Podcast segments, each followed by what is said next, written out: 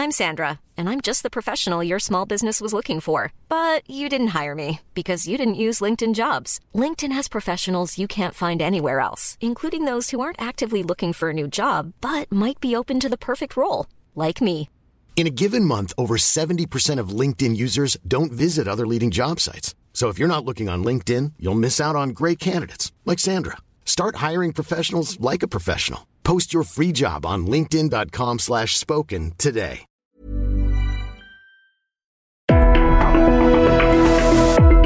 Hablando fuerte, una visión actual del mundo laboral.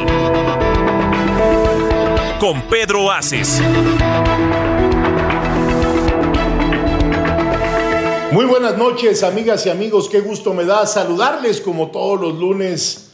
Hoy, aquí en la Ciudad de México, cuando son nueve de la noche, con un minuto y estamos en Hablando Fuerte. Yo soy su amigo Pedro Aces, transmitiendo en vivo desde la ciudad de Colima. Colima, hoy nos tocó venir a Colima de gira y desde aquí estamos transmitiendo y les mando un saludo y agradecimiento a toda la gente de Colima que el día de hoy me ha recibido con los brazos abiertos. Tuvimos aquí reuniones muy objetivas, de mucho trabajo y para bienestar de todos los colimotes o colimenses Saavedra. No, pues la verdad es que es muy padre aquí. Este es un gran estado, una, una gran ciudad y una gran comida, gente increíble. Unos dicen que son colimenses y otros dicen que son colimotes. Pues a los colimotes y a los colimenses les mandamos un abrazo y nuestro agradecimiento también a toda la gente que nos escucha en la República Mexicana y más allá de nuestras fronteras, en todas las estaciones del Heraldo Radio, en el país que en estos momentos estamos de manteles largos porque se está celebrando la posada anual de todos los directivos y ejecutivos de El Heraldo Radio Media Group, el mejor medio de comunicación tanto digital como impreso, Multiplataforma. multiplataforma que hay en México. Mi abrazo a Ángel Mieres Zimmerman, presidente de Grupo Heraldo, y a todos los que hacen posible que lleguemos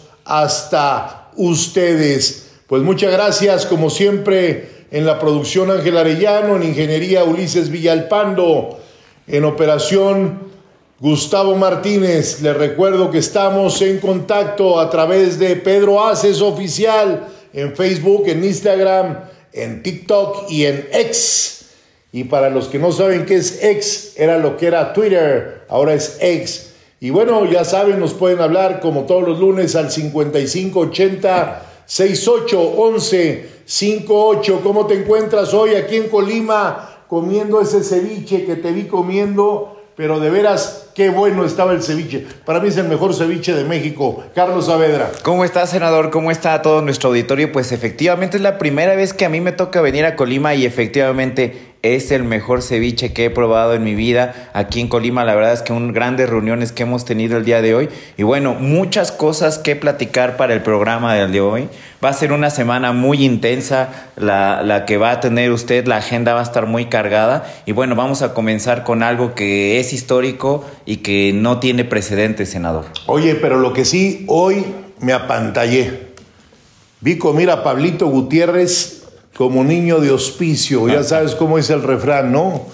Pareces pelón de hospicio. Sí, claro. Así vi a Pablito Jiménez. Hoy, bueno, comió más que Hugo. Y eso ya es, ya es decir. Bueno, pues comenzamos comentando lo que ya se ha vuelto una costumbre, los aumentos históricos al salario mínimo, a los cuales considero han sido la punta de lanza de la política laboral de este gobierno del presidente López Obrador, porque lo primero a lo que aspiran las y los trabajadores es a ganar mejor para tener capacidad de compra para sus familias y ahora tenemos el último incremento al salario mínimo en la administración de López Obrador que será del 20% a partir del día primero de enero del 2024. Con este ajuste se mantiene la política de recuperación del poder adquisitivo de este referente, el cual habrá pasado de 88.36 pesos a 248.84 pesos diarios entre el 2018 y el 2024. Un salario mínimo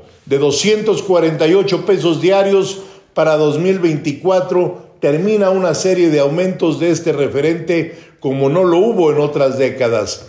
En el último ajuste del gobierno del presidente Andrés Manuel López Obrador, la administración que desde, que desde el 2019 incrementó el monto hasta duplicarlo, es importante tener claro que el salario mínimo es un piso base, un referente que a partir de esa cantidad se establece en todos los pagos laborales. Del artículo 85 de la Ley Federal del Trabajo indica el salario debe ser un remunerador y nunca menor al fijado como mínimo, teniendo como límite esa cantidad. Lo óptimo es que los ingresos superen esa cifra para fijar el importe del salario y se tomarán en consideración la cantidad, pero también la calidad del trabajo. La Comisión Nacional de Salarios Mínimos, con ASAMI, es la encargada de fijar cada año dicho referente, específicamente el Consejo de Representantes de dicho organismo está representado por el sistema tripartita, que es el gobierno federal, los representantes sindicales y los presidentes de las cámaras patronales, a quienes desde aquí les reconozco el compromiso que hicieron con un servidor en el décimo quinto aniversario de la Confederación Autónoma de Trabajadores y Empleados de México, CATEM, donde Francisco Cervantes, presidente del Consejo Coordinador Empresarial, me dio su palabra para el aumento salarial que no fuera menor a los que ya habían existido. Gracias a todo el empresariado mexicano que se tocó el corazón en pro de todos y cada uno de los trabajadores mexicanos. Mi agradecimiento total y absoluto. Y déjenme decirles más o menos cómo queda ahora estipulado con profesiones y oficios. La albañilería, un oficial de albañilería, pues hoy tendrá 374.89 pesos en la frontera norte y en el resto del país 287.17. Los dependientes de mostrador de farmacias, boticas, droguerías tendrán un incremento importantísimo en todo el país, 253.84 pesos diarios y en la frontera norte 374.89 y así aquí mi querido Carlos Saavedra les va a decir cómo quedan los sueldos de los diferentes oficios en el país y en la frontera norte. Así es, recordemos Carlos, recordemos a toda la gente que este 20% de aumento es parejo para todos, ¿sí? Y aquí hay tres tipos de salario mínimo.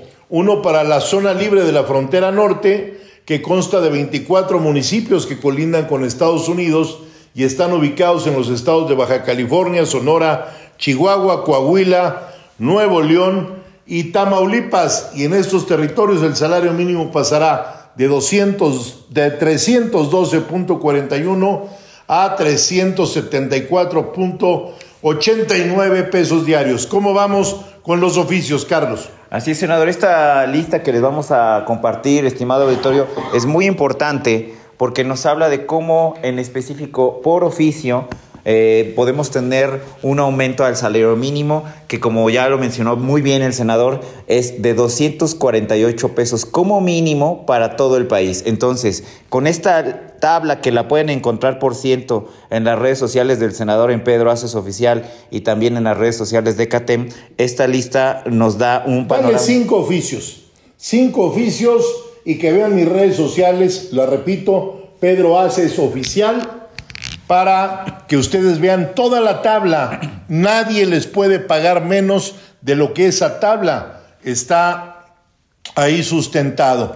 Cuánto deben de ganar en la frontera norte y cuánto deben de ganar en el resto del país. En Pedro Haces Oficial ya la pueden encontrar. Es una tabla muy interesante sobre los salarios. Pero da cinco ejemplos, Carlos. Así es, esta tabla consta de 30 oficios. Les vamos a compartir los primeros cinco oficios.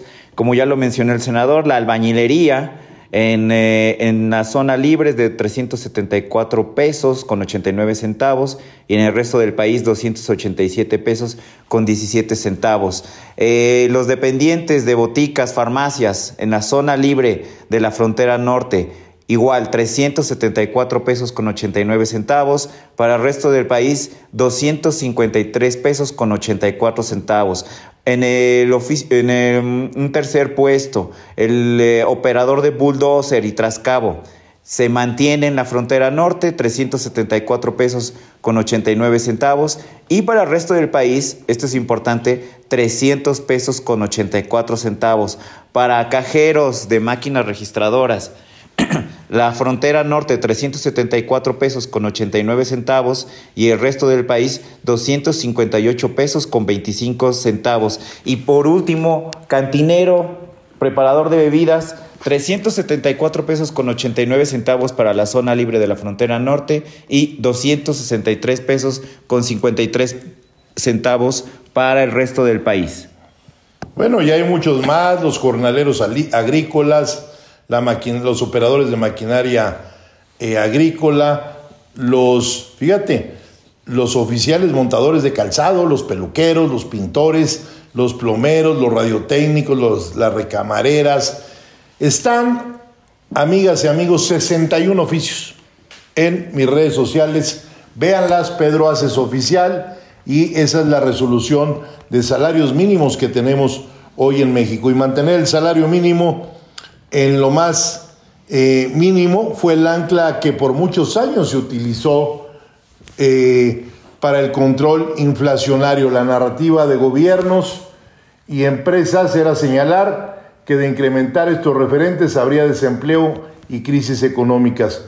Un estudio de la CONASAMI publicado en octubre pasado muestra que durante estos años los incrementos al salario mínimo no impactaron significativamente el nivel de empleo, pero sí tuvieron impacto en el ingreso laboral. Del 2019 al 2022 el número de personas en pobreza se redujo el 23.7 debido al salario mínimo. En otras palabras, de las 5.1 eh, millón de personas que salieron de la pobreza entre el 18 y el 22, 4.1 millones se pueden atribuir exclusivamente a los incrementos salariales. Los aumentos también beneficiaron a la población inscrita en el programa de jóvenes construyendo el futuro, pues cada mes reciben una beca para capacitarse en empresas afiliadas a esta política pública. La ayuda económica que perciben es de un salario mínimo mensual. De esa manera las personas jóvenes tuvieron ingresos de 9.557 pesos trimestrales. Eh, y bueno, pues es un gran programa ese del presidente Jóvenes Construyendo el Futuro. Y según ese mismo reporte, al comparar a las personas beneficiarias del programa con las personas jóvenes que se encontraban trabajando en el mes de estudio, las y los becarios eh, percibieron 7.556 pesos trimestrales adicionales, pero todo eso déjenme decirles, pues hay que dejar de, de alguna otra manera nunca de reconocer a los empresarios que se tocaron el corazón, como lo dije, para que este incremento llegara y de igual forma reconocerle al presidente López Obrador que pasará a la historia como el mandatario que puso en el centro de sus esfuerzos a las y a los trabajadores. Yo creo que el ojo del huracán de este sexenio, sin duda, ha sido el tema laboral con esa reforma y todo lo que se desprende de ella, Carlos. Y también tengo que decir que no tengo la menor duda de que esto no termina aquí con este aumento del 2024. Estoy seguro que con este ritmo permanecerá en el próximo sexenio con la consolidación de la transformación laboral. Por eso qué importante fue que en el Parlamento abierto de la Cámara de Diputados, CATEM, se manifestara en no bajar los horarios. Y les voy a explicar por qué. Hay muchas críticas que se me han hecho por ser la única central obrera que dijo no a la reducción de los horarios laborales, de, los, de las 48 horas semanales a las 40, porque tengo razón. Soy amigo de la razón, no de mi razón en lo personal, Carlos. Y tú y, tú y yo lo hemos platicado muchas veces. México es un país donde la gran mayoría de la población son jóvenes. ¿Y los jóvenes qué quieren hacer? Pues trabajar más y ganar más. Lo que no se dan cuenta, ¿sí? Lo que no se dan cuenta que además hablan y dicen tontera, tontada y media por protagonizar, ¿sí? Porque hay líderes sindicales que ni que no aglutinan ni a trabajadores, como el caso de esta mujer, ¿sí? sí. Entonces, por un protagonismo, porque la hicieron ahí diputada, pues habla en un protagonismo que yo no entiendo para reducir los horarios laborales. Los países, señora, se hacen con productividad, con trabajo, con esfuerzo, redoblando esfuerzos todos los días, ¿sí? Entonces, quiere reducir el horario laboral. ¿Y qué va a pasar? Pues que van a reducir también los pagos, porque no va a poder ganar de ninguna manera una persona que trabaje un turno de ocho horas a una persona que trabaje seis horas. ¿Sí? Entonces, la gente quiere trabajar ocho horas y hay gentes, digo, yo lo veo que andan recorriendo todo el país, hoy estamos en Colima y lo puedo decir, hay compañeras y compañeros que dicen, yo quiero trabajar 12 horas, que me paguen horas extras, oye, pues si a la empresa le conviene, ¿sí? Otro medio turno, pues qué padre porque nuestro compañero pues va a llevar una mayor remuneración a su casa, Carlos. Así es, senador. Y esto es muy importante también porque eh, la semana pasada se, se, anunció que la mesa directiva de la Cámara de Diputados eh, regresó el dictamen de la Comisión de Trabajo a comisiones. Es un dictamen que la Comisión de Trabajo había aprobado sin haber tomado las consideraciones, las opiniones. Quisieron dar el albazo. Quisieron dar el albazo y ahora pues se van a quedar sin tiempo porque el periodo ordinario de sesiones está por terminar. Estamos quizá a menos de 10 días que el periodo ordinario de sesiones termine y la mesa directiva de la Cámara de Diputados regresó a la Comisión de Trabajo el dictamen. La Comisión del Trabajo ahora está obligada a eh, tomar en cuenta lo que se dijo en el Parlamento abierto, eh, todo lo que los empresarios, los sindicatos, todos los que los involucrados opinaron. Bueno, vamos a ver si les da tiempo todavía para sacar el dictamen, que ahora va a tener un poquito más de debate dentro de la comisión, porque en su momento la comisión aprobó el dictamen, pues sin mucha, sin mucha luz pública y creo que en este tema, como usted lo está mencionando y lo menciona muy bien, se necesita más eh, análisis de esta situación que la fácil es irse con las cifras eh, alegres. Pues sí, Ah, y, cifras que de repente, de repente, senador, usted, usted lo ha visto, estimado auditorio, seguramente ustedes recordarán cómo en determinadas situaciones sí hacen referencia a la OCDE, en determinadas ocasiones rechazan lo que dice la OCDE, y aquí lo importante es analizar bien el caso de México, las circunstancias de México, y sobre todo preguntarle a los trabajadores. Claro, siempre hay que tomarlos en cuenta. Es más, ya no es que quieras o no, así lo marca ahora la reforma laboral, Carlos. Todos tienen que preguntarle a los trabajadores, que los trabajadores conozcan todo lo que un dirigente de un sindicato hace día a día. Eso es sumamente importante. Bueno, y hemos estado recorriendo eh, la semana que pasó, pues estuvimos presentes en la feria aeroespacial, la feria mundial aeroespacial, estuve en la ciudad de Madrid, hijo, fuimos un día nada más, ida y vuelta. O sea, volamos, estuvimos, estuvimos en la feria y les voy a decir por qué es bien importante que nos metamos con pies y manos a los temas. México hoy se está convirtiendo en un país donde estamos maquilando, construyendo, desarrollando mucho de lo que hoy es la industria aeroespacial en el mundo. Aquí se está fabricando en México.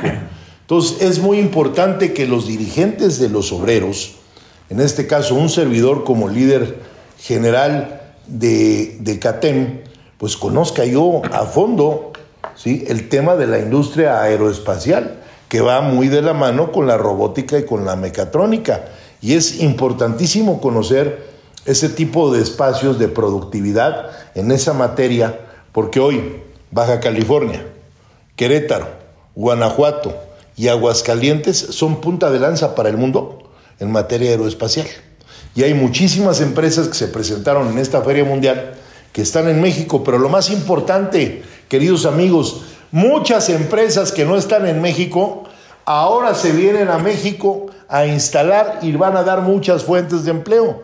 Entonces, ¿a qué fuimos? A hacer lobbying con los dueños de las empresas, a decirles, vénganse a México, México es un país que les abre las puertas, ya el presidente lo dijo, les van a dar eh, pues muy buenas cosas en materia fiscal, ¿sí? Ya dijo que en la frontera norte, el presidente, yo estaba ahí el día del informe de Marina del Pilar, en Baja California, el presidente López Obrador anunció 50% al pago del IVA en la frontera para todas las empresas que se pongan en la franja fronteriza mexicana entonces fuimos a decirles eso, crean en México, inviertan en México. En México habemos sindicatos que no paramos las obras, que no paramos la productividad, que al contrario somos eh, cómplices de la productividad en nuestro país, porque nos interesa que haya cada día mayor productividad para que los trabajadores pues tengan una mejor forma de vida. Entonces a eso fui. Luego regresamos, se inaugura en el aeropuerto de Tulum. Sí, y desde aquí quiero agradecerle al señor presidente de la República, ¿sí? Esa distinción que tuvo con un servidor, ¿sí? Ahí. escuchen. Un saludo a Pedro Aces. Mi agradecimiento al presidente por ese saludo que me da en la inauguración Oigan. Enviamos un saludo a Pedro Aces. Muchas gracias, señor presidente. Hemos estado trabajando de la mano de los empresarios, los sindicatos de CATEM, en cada una de las obras de infraestructura de este país. Y en cada gran obra hay una mano CATEM y me siento muy, muy contento. Eh, en cifra récord se construyó el aeropuerto de Tulum, que además quedó precioso Fíjate lo importante, el primer día, cinco vuelos. Eso va a ser un éxito porque además pues hay una distancia desde el aeropuerto de Cancún hasta Tulum, ¿sí? Pues casi dos horas, Carlos. Entonces hoy va a haber vuelos nacionales e internacionales ya directamente a Quintana Roo. También estuve con el gobernador de Puebla, estuvimos ahí en una asamblea, luego fuimos, me llevó, fíjate, muy amable, y gracias Sergio Salomón desde aquí, gobernador de Puebla, ya sabes que mi madre anda un poco mal de salud, y me llevó con su esposa, con Gaby, a ver al Santo Niño, que es el Niño Jesús, al Santo Niño del Doctor, así se llama, está en un templo en Tepeaca, Puebla, milagrosísimo, váyanlo a ver, me llevó, ahí estuve con él, con el padre Carlos Tutocayo, que es el párroco de, ahí de ese templo, y después comimos, no tienes idea. el mejor chicharrón del mundo está en Tepeaca, Puebla. De verdad, conozcan Tepeaca porque vale mucho la pena. Y luego fuimos a Tecali, donde se producen, me fue a enseñar cómo se producen los mármoles, el onix. Ya es pueblo, casi, casi es pueblo mágico ya, Tecali también, que es un gran, gran lugar. El día de ayer estuvimos también de gira en el estado de Morelos y hoy nos encontramos en Colima. Entonces, la verdad de las cosas es que me gusta mucho hacer lo que hago, me gusta mucho trabajar y me gusta mucho estar aquí con todos ustedes. Hey, I'm Ryan Reynolds. Recently, I asked Mint Mobile's legal team if big wireless companies are allowed to raise prices due to inflation. They said yes. And then when I asked if raising prices technically violates those onerous two-year contracts, they said, "What the f*** are you talking about? You insane Hollywood ass." So to recap, we're cutting the price of Mint Unlimited from $30 a month to just $15 a month. Give it a try at mintmobile.com slash switch. $45 up front for three months plus taxes and fees. Promoting for new customers for limited time. Unlimited more than 40 gigabytes per month. Slows. Full terms at mintmobile.com. En mi programa de radio. Vamos un corte comercial, no le cambien y regresamos con ustedes en un momento. Estás escuchando Hablando Fuerte, el sindicalismo de hoy en la voz de Pedro Aces.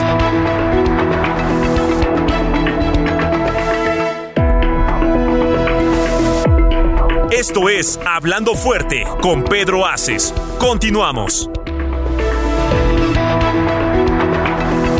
Amigas, amigos, ya regresamos aquí con ustedes en el Heraldo Radio, en esta edición, una edición más de este su programa Hablando Fuerte. Yo soy Pedro Aces, para los que nos acaban de sintonizar, son nueve de la noche con 31 minutos tiempo de México. Y bueno, hemos platicado de temas muy interesantes y también decirles en dónde vamos a estar esta semana.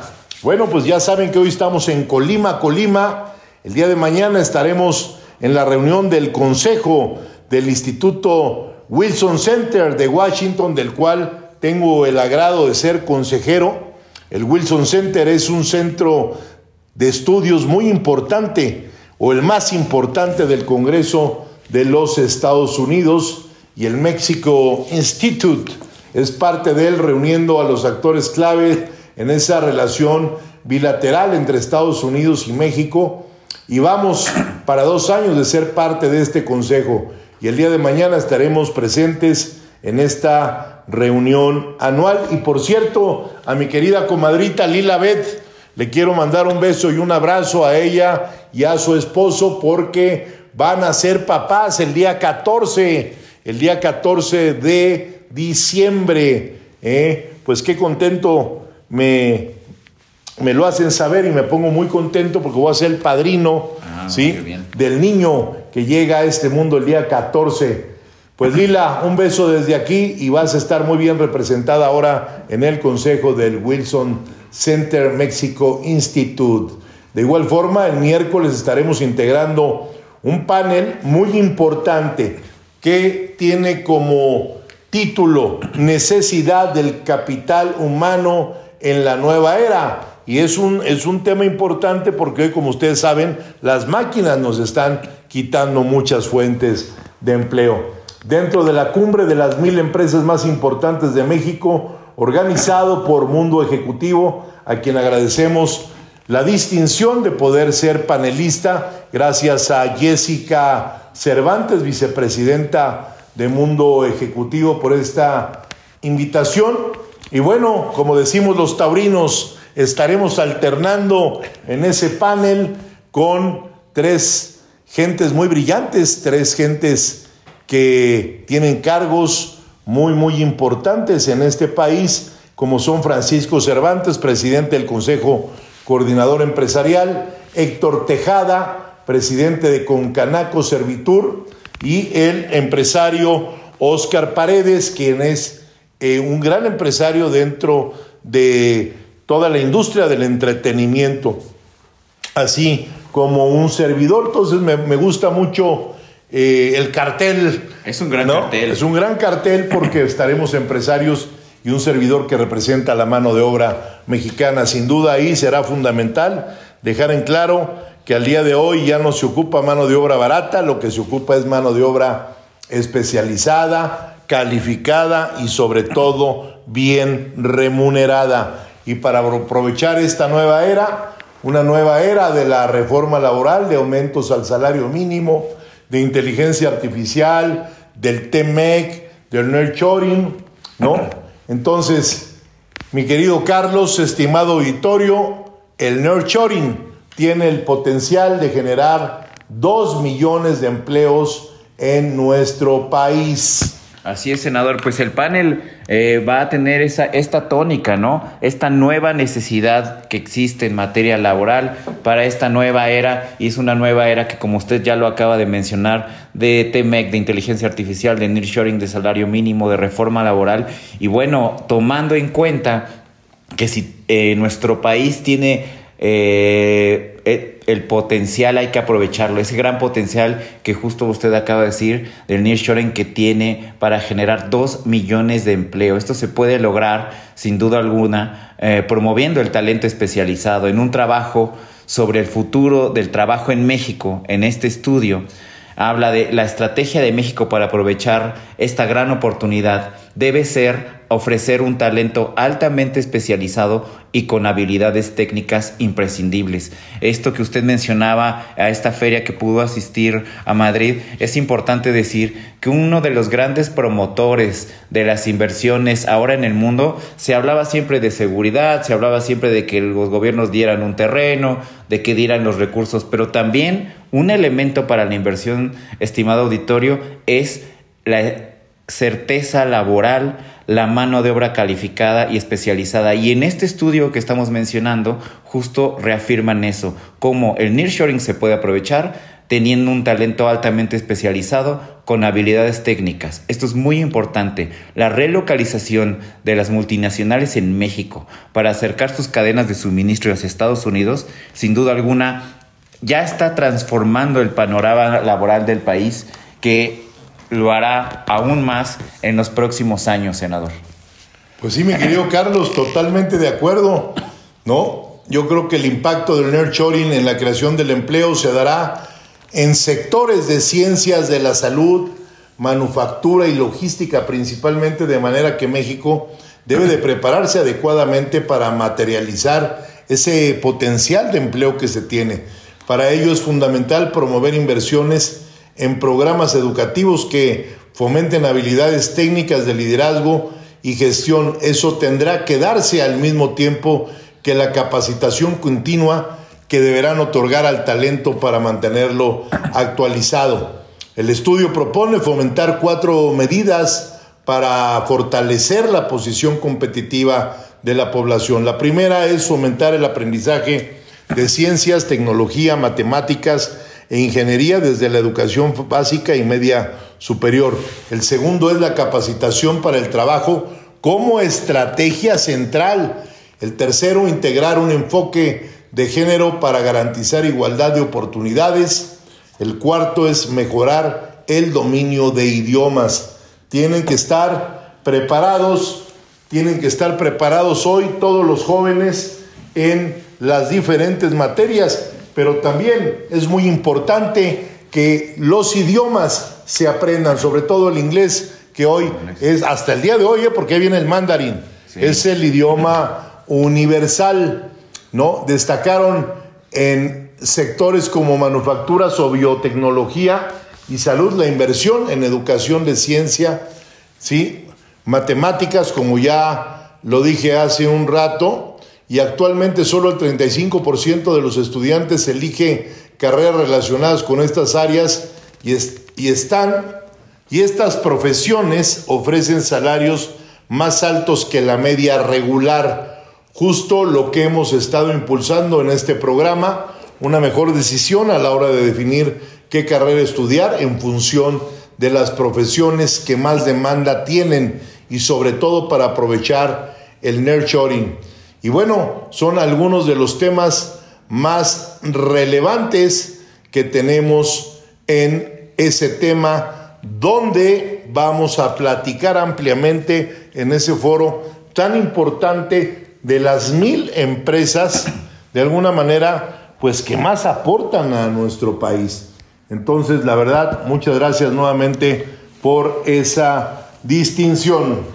Así es, senadores. Eh, les recordamos, es el día miércoles, el panel del el senador con el presidente del CCE eh, va a ser a las 2 de la tarde. Les vamos a estar actualizando por medio de las redes sociales y pues vamos a poder transmitir en vivo este panel del senador de esta cumbre de empresarios que la verdad es que eh, ustedes pueden realizar también todo todo los panelistas lo pueden revisar en, en Pedro Haces Oficial en todas las redes. La verdad es que eh, es el panel más atractivo, el que usted le tocó cerrar con todo respeto para todo este gran evento.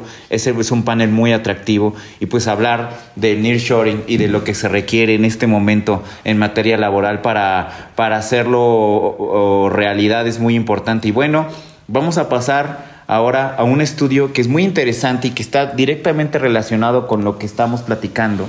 Son sobre las ocho profesiones eh, que tienen mayor confianza entre los mexicanos. Hay ocho profesiones que tienen mayor confianza y también hay ocho profesiones que resultan con menos confianza. Y esto también tiene que ver con eh, lo que decíamos, qué importante es decidir qué carrera estudiar en estos momentos, senador, de esta nueva era. Hay que cambiarle el chip a la mentalidad, Carlos, sobre las profesiones habituales. Yo creo que hoy los jóvenes tienen que meterse a las ingenierías no sé qué opines.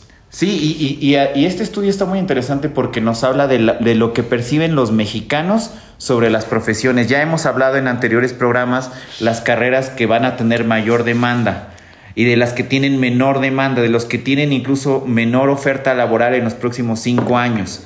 Pero ahora vamos a, este estudio habla de lo que piensan los mexicanos sobre ciertas profesiones.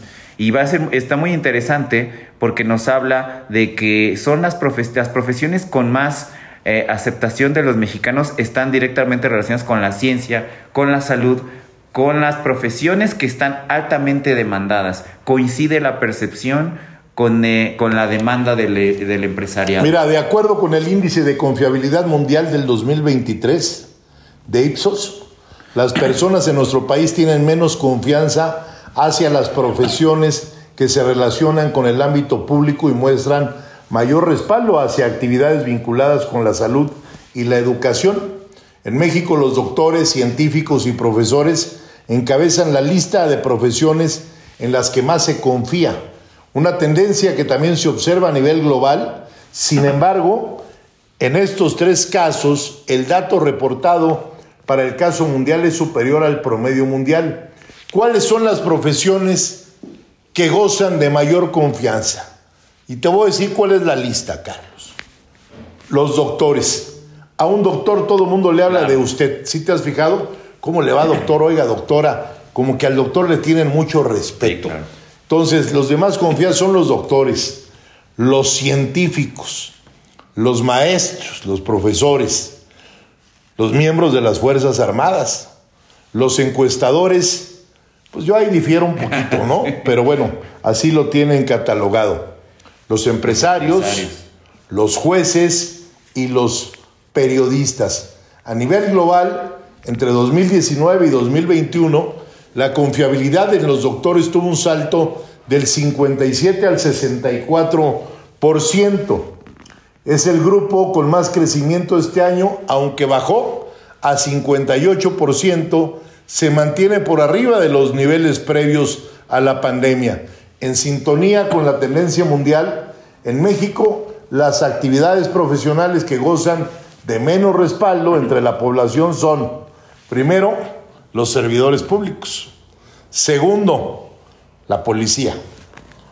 Tercero, los publicistas. Cuatro, los presentadores de TV.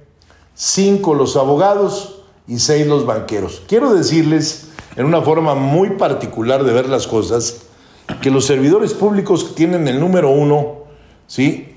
En esa tendencia en México de actividades que gozan del, del, menor respaldo o que es con quien el menos cree uno, Así son los servidores públicos y el segundo la policía. Y eso debería ser al contrario. Los servidores públicos deberían de ser, éticamente hablando, en quienes más debería de confiar la población y en la policía. Tú velo en otros países cuando vamos. Tú llegas a México, tiras los papeles en la calle, el chicle no le atinas al bote de basura, te pasas el alto, no te formas. Estuvimos en Oriente, Carlos, y tú viste a la gente con una educación preponderante hasta en las estaciones de los camiones, la gente se formaba. En una tienda departamental para tomar un elevador la gente se formaba. No había un chicle tirado o un papel tirado en las calles. Y lo mismo pasa en Estados Unidos. Cuando llegas apagas tu celular, pasas migración y guardas tu celular, no hablas, te comportas así. Así debería de ser en México. ¿Qué carreras se estudian más en México de acuerdo con el compara carreras del Instituto Mexicano para la Competitividad? Pues la mitad de la matrícula universitaria se concentra en 10 carreras, una tendencia que no ha cambiado en 10 años. Los programas académicos relacionados con derecho, administración de empresas, ingeniería industrial, contabilidad, psicología, ingeniería electrónica, enfermería, medicina, negocios, administración, son las que cuentan con mayor demanda. Según la encuesta nacional de egresados, el 30% de los egresados eligió la universidad porque ofrecía la carrera que deseaba. El 18% tomó la decisión basándose en el plan de estudio y un 15% consideró que la ubicación del centro educativo no era la que les convenía. A juicio de 35.8% de los egresados, la universidad los preparó muy bien para desenvolverse en su empleo y para el 38.9 solo estuvo bien, el 21.4 consideró que fue regular y el 3.9 no la consideró adecuada destacada la VM en su informe. ¿sí? Desde este programa seguimos promoviendo que los jóvenes accedan a mejores opciones educativas que les brinden mejores oportunidades laborales en todo momento. Y sobre todo, algo que es muy importante decir hoy que estamos viviendo la revolución industrial y digital 4.0 que ya se va y ahora viene la revolución industrial digital 5.0 que ya está por entrar. Pues las ingenierías son muy importantes. Las carreras técnicas en mecatrónica, en robótica, en inteligencia artificial son sumamente importantes para que todos los jóvenes vayan pensando en estudiar ese tipo de carreras que es lo de hoy. ¿sí? Ya estamos eh, muy contentos de saber que muchos jóvenes me lo dicen a mí en los estados, como hoy en Colima, que están ya empezando a buscar de qué manera entran a estudiar carreras técnicas en mecatrónica y en robótica, Carlos.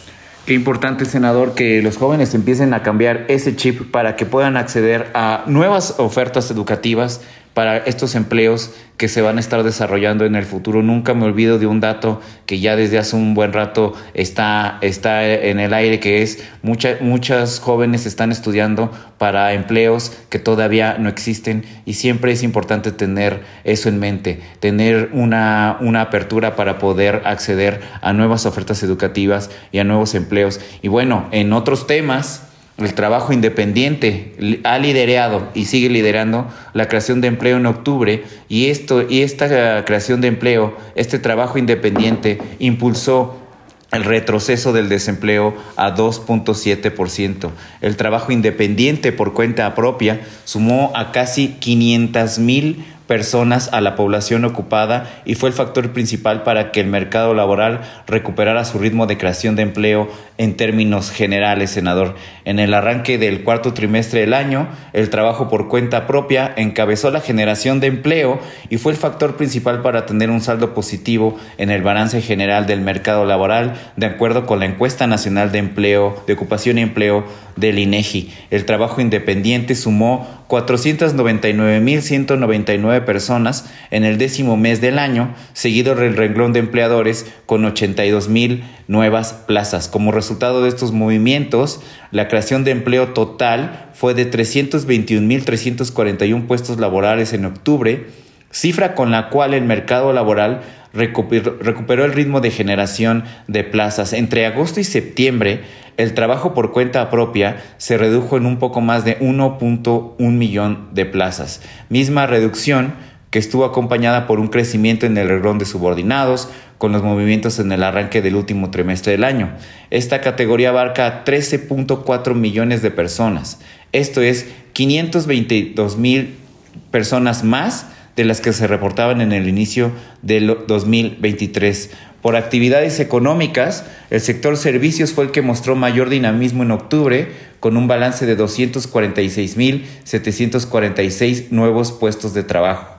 La agricultura, ganadería y pesca conformaron el segundo sector con mejor rendimiento en el décimo mes del año. En este renglón se crearon 243.606 plazas de trabajo. Eh, esto es muy importante, senador, porque nos habla de este trabajo independiente que está muy bien valorado y suma mucho para la disminución del desempleo. De repente no, no todo el trabajo tiene que estar concentrado por las grandes empresas, sino también hay trabajo que se puede generar a partir incluso de emprendedurismo que suma mucho a la recuperación del empleo, senador. No, y los emprendedores, las micros, las, micros. las pequeñas, las medianas industrias, pues también son muy importantes, eh, querido auditorio. Déjenme decirles, sobre este tema que platica Carlos, es muy importante ir haciendo el plan al futuro. ¿Sí? Así, yo siempre he dicho, a ver, vamos, viene una empresa ahora a México para eh, llegar a la frontera o al centro del país o cualquier entidad federativa, porque como lo digo, en cualquier estado de la República todas las inversiones son bienvenidas. Los sindicatos tenemos hoy la obligación de cuidar a esas inversiones para que den fuentes de empleo. ¿Y esto qué quiere decir? ¿A qué nos conlleva? ¿Sí? A que tengamos mayor productividad, ¿no? También comentarle a todo nuestro auditorio que vamos a estar presentando nuestro libro en un lugar histórico, Carlos. Sí, sí. ¿Sabes dónde? Dígalo usted, senador, porque es un lugar muy, muy, muy histórico para todos. ¿Dónde don Venustiano Carranza, un día 5 de febrero ¿Qué hizo?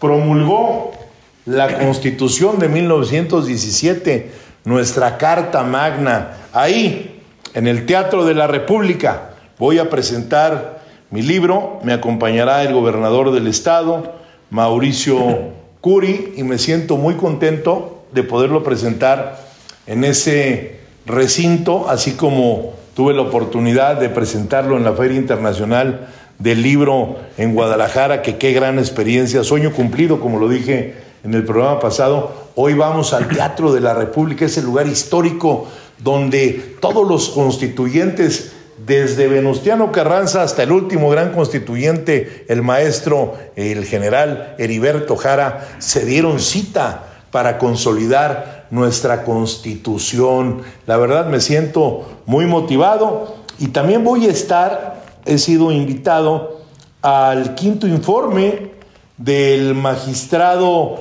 Plácido Morales, a quien le mando un abrazo fuerte. Él es el presidente del Tribunal de Conciliación y Arbitraje. A mi querido Plácido Morales, un fuerte abrazo desde aquí por esos cinco años de buenos resultados al frente de ese gran tribunal de conciliación y arbitraje, donde él ha sido un gran mediador y voy a estarlo acompañando también al gran Plácido Morales. Bueno, pues mi querido Carlos, se nos fue como agua otra vez el programa. Quiero decirles a todos ustedes que ya la siguiente semana empieza el maratón Lupe Reyes y hay que tener mucha responsabilidad eh, les mando un abrazo, como siempre, con todo mi cariño a todas y a todos los que me hacen favor de escucharme de lunes a lunes aquí en la mejor cadena radiofónica de México, el Heraldo Radio. Gracias, Carlos Saavedra. Muchas gracias, senador. Nos vemos en la próxima. Y muchas gracias a usted, que gracias a usted se puede realizar todos los lunes este su programa. Yo soy Pedro Aces y esto fue una emisión más de Hablando Fuerte. Muchas gracias y muy buenas noches. Hasta aquí Hablando Fuerte con Pedro Aces, actualidad de México y el mundo.